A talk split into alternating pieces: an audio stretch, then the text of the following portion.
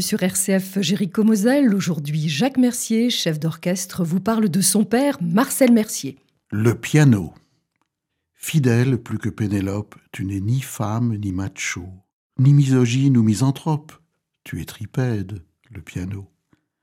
Parmi les meubles trop luisants, fossilisés dans le salon, figés, mal polis par les ans, toi seul fais vibrer la maison.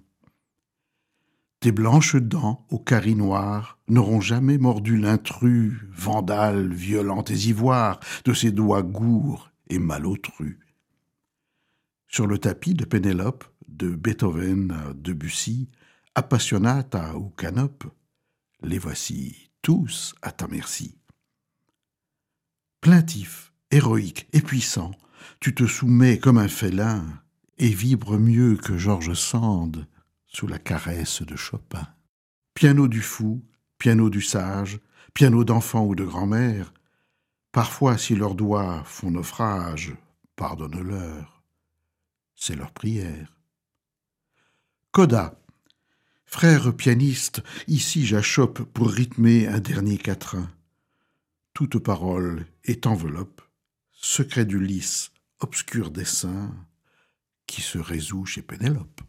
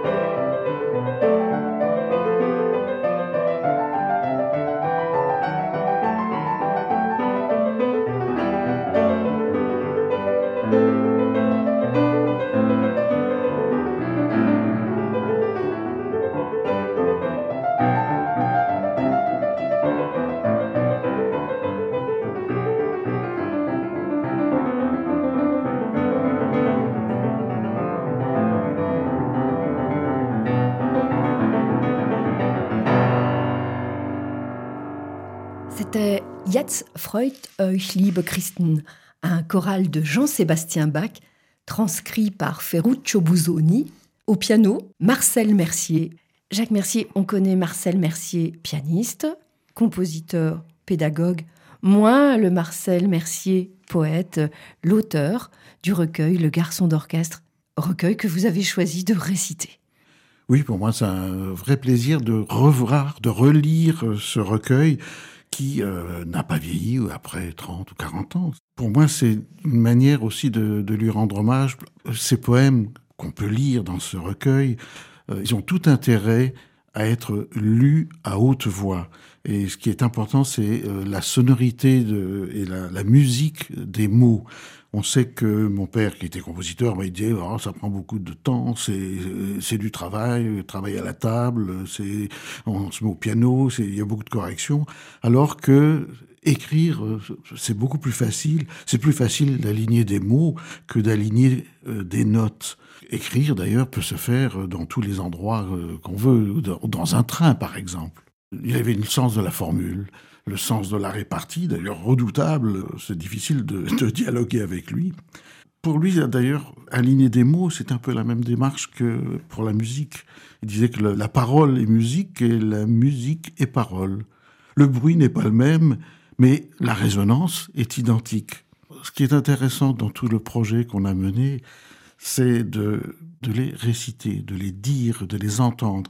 Et on peut justement apprécier euh, sa juste valeur, la sonorité euh, de ces poèmes, le sens du rythme qu'il a, évidemment les, les allitérations, les, les enjambements, les élisions. Il jouait beaucoup avec les mots. Pour lui, c'était évidemment le côté euh, musical qui comptait. Mais pas seulement, évidemment, on pourrait en parler longuement, parce que le sens a beaucoup d'importance aussi, bien entendu. Marcel Mercier nous livre lui-même des clés pour lire ses poèmes, pour les réciter comme vous l'avez fait, vous, Jacques Mercier.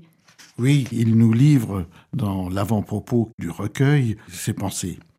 Il existe encore des petits trains poussifs et musardeurs. Prenez-les de préférence. Ils n'ont certes plus leur panache de fumée et les seuls importuns en sont les escarbilles. On n'y entend plus la vieille cloche du Far West saluer les passages à niveau, et il faut bien s'habituer à la stridence agressive d'un frein furieux comme un garde-chiourme. Mais si vous acceptez ces petits inconvénients et les traitez avec mansuétude, alors ils deviennent de merveilleux excitants pour votre rythme intérieur. Vous êtes d'un autre monde, et de votre indifférence à cette agitation naît et s'exalte votre joyeuse imagination. La plupart des essais et poésies de cette plaquette furent rythmés dans ce train qui, de Metz à Beach, traîne sa nonchalance. Sans la sournoise captation d'un piano, l'auteur pouvait librement faire d'une idée un rythme, d'un sonnet une sonate, d'un trait d'orchestre un trait d'esprit. Puis-je conseiller au lecteur qui aura la patience de me lire de procéder de cette façon? Lire trois fois chaque page, pour l'intelligence du texte, lento pianissimo, pour le rythme du cœur, mezza voce, pour la musique tout court, forte ma non troppo. Il est bien entendu que toutes allusions ou ressemblances à telle ou telle situation ou personne sont purement fortuites. Si j'ai pensé à certains personnages, c'est sans aucune malveillance mais avec connivence pour mon semblable, mon frère. Ce texte représente véritablement le caractère très facétieux et en même temps très tendre de votre père. Quels souvenirs musicaux avez-vous en commun avec votre père? Il y a beaucoup de souvenirs. Le premier, euh, qui est très lointain, j'étais tout petit, je me mettais sous le piano à queue et j'entendais les harmoniques, les sons qui me traversaient l'oreille passer d'un côté à l'autre. C'était, extraordinaire. Je, je baignais dans, dans le son. Et bien après, évidemment, pendant toutes les années euh, d'adolescence, on entendait là, dans le studio de mon père toutes les leçons qu'il donnait. Et je connais le répertoire pianistique. Euh, j'ai pas à fond, mais je le connais beaucoup parce que on entendait tous ces morceaux qui étaient travaillés. Et ça m'a marqué à vie, bien entendu. Et j'envisageais pas la vie sans être euh, un musicien, je pense. Le dernier souvenir, je crois que c'est le plus important. J'avais 28 ans et je venais de remporter le concours de Besançon. Je venais d'avoir aussi mon prix de direction au Conservatoire national supérieur de musique de Paris. Et euh, Fernand Quatrequi m'a très aimablement invité à diriger l'orchestre municipal de Metz, ça s'appelait comme ça. Et au programme, il y avait en ouverture le prélude du ballet de mon père, L'Arbre. Il y a eu un concert de violon et la deuxième partie, Petrouchka de Stravinsky. Dans Petrouchka, il y a une partie de piano qui est redoutable d'ailleurs. Donc on a un peu travaillé ensemble avec mon père. C'est la première fois où j'ai pu donner quelques conseils, enfin qu'il a accepté. C'était pas toujours facile. Je me souviens d'un passage polytonal où on voit la main gauche qui euh, joue sur les touches noires et la main droite sur les touches blanches, c'est-à-dire qu'on est en fa dièse majeur et do majeur. Et mon père jouait ça de manière un petit peu, euh, une espèce d'appoggiature, c'est-à-dire que les touches noires devenaient des mises en valeur des touches blanches. Et je lui ai dit non, non, non, c'est valeur égale, donc on est tout à fait ensemble. Il m'a regardé, euh, l'air de dire qu'il me donnait des conseils, qu'est-ce que c'est que ça Et il a accepté avec beaucoup de, gentillesse. C'est le plus grand, peut-être un des seuls souvenirs ensemble, parce que c'est vrai qu'on n'a jamais beaucoup travaillé ensemble. Donc je vous propose, Jacques Mercier, de poursuivre en écoutant cette danse de Petrouchka avec Pierre Boulez et l'orchestre de Cleveland.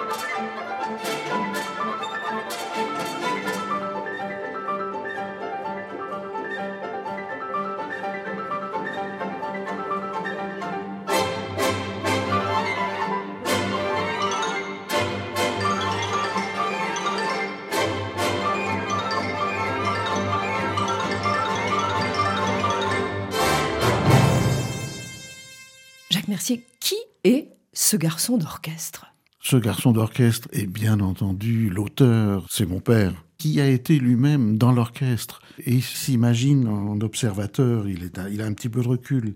Ce que disait mon père d'ailleurs, toute modestie gardée, je suis comme Flaubert, qui disait Madame Bovary, c'est moi, le garçon d'orchestre, c'est moi. S'il regarde avec euh, beaucoup d'amusement euh, tous ces histrions, ces cabotins, il se met un petit peu dans la même peau, c'est-à-dire que euh, c'est une espèce d'autocritique aussi, euh, parce qu'il c'est comme les autres, étant sur scène, on, joue, un, on joue un jeu. Donc ce, regard caustique, caustique mais tendre et plein de connivence, eh bien c'est lui-même aussi dans la glace c'est l'un et l'autre. Il y a de nombreuses références littéraires, Jacques Mercier, dans mhm. Le garçon d'orchestre. Marcel était-il un amoureux des lettres? Oui, il lisait beaucoup, mais nous, enfants, ne comprenions pas tout. Mais nous entendions les échanges entre mon père et ma mère. J'ai des souvenirs, par exemple, quand ils lisaient, chacun lisait aussi le, même livre et ils débattaient. Je me souviens, par exemple, de Dr Faustus de Thomas Mann ou Jean-Christophe de Romain Roland, ces romans qui parlait aussi de la musique, ça, les touchait énormément. Alors mon père avait une culture euh, littéraire, ses textes sont pétris de références euh, vraiment intéressantes. On voit très bien quand il parle, quand il dit Emma l'armée vin, euh, on voit que c'est Boileau, c'est Emma l'herbe vin, ou Baudelaire, mon ami, mon frère, enfin il y, a beaucoup de références qui marquent l'auteur. Jacques Mercier, je vous propose de poursuivre avec euh, la toccata qu'a composée Marcel Mercier.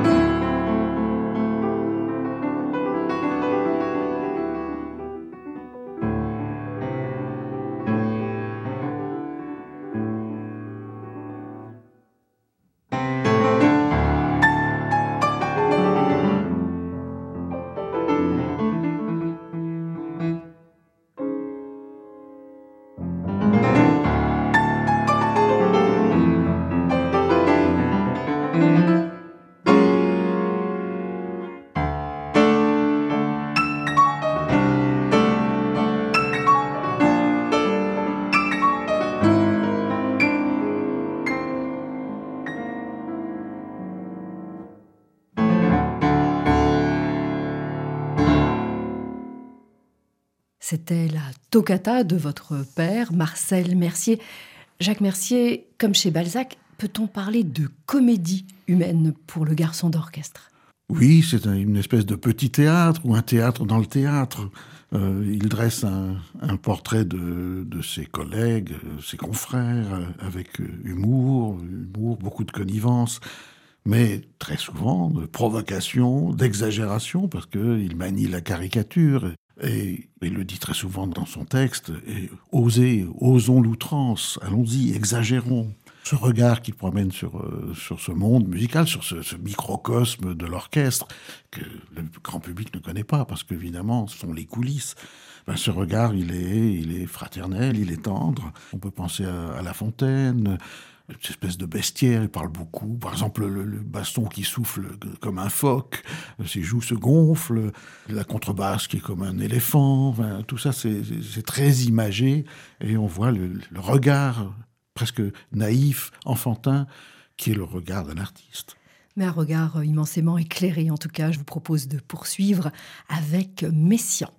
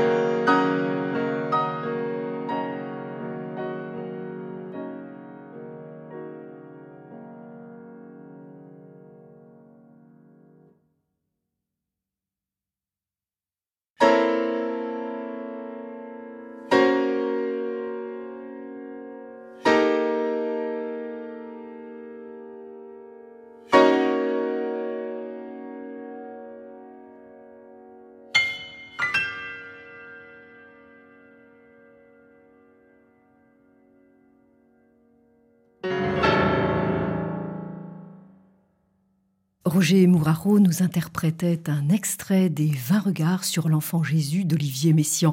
Jacques Mercier, Marcel Mercier, votre père, euh, était-il, comme Olivier Messiaen, croyant? Oui, il était croyant. En exergue de ce recueil, il cite euh, Thérèse de Lisieux, je choisis tout. Il n'était pas un vrai pratiquant. Je pense qu'il avait un peu comme mon professeur de Emmanuel Rosenthal, qui était aussi très croyant, qui disait je suis croyant mais franc-tireur en la matière. Et je pense que mon père avait son dialogue direct avec, euh, avec le ciel. J'aimerais qu'on termine avec une pièce de, piano qu'il a écrite, euh, qu'il a écrite, qu'il a transcrite, parce que c'est de Bach, et qui s'appelle Que mes brebis pèsent en paix qui est une œuvre pleine de sérénité, qu'il jouait d'ailleurs euh, assez fréquemment à, l'église. Quelquefois, il l'interprétait de manière euh, très surprenante, il en faisait presque un tango. Et dans l'enregistrement qu'on va entendre, c'est au contraire, c'est plein de sérénité, de douceur, de tendresse. Et c'est peut-être ce que j'aimerais qu'on entende ou que ceux qui m'accompagneront à ce moment-là quand je disparaîtrai. Jacques Mercier, vous ne disparaissez pas et euh, nous invitons nos auditeurs à relire encore une fois les textes de Marcel Mercier, une fois pour l'intelligence du texte, comme vous l'avez lu, une fois pour le rythme du cœur et une fois pour la musique tout court.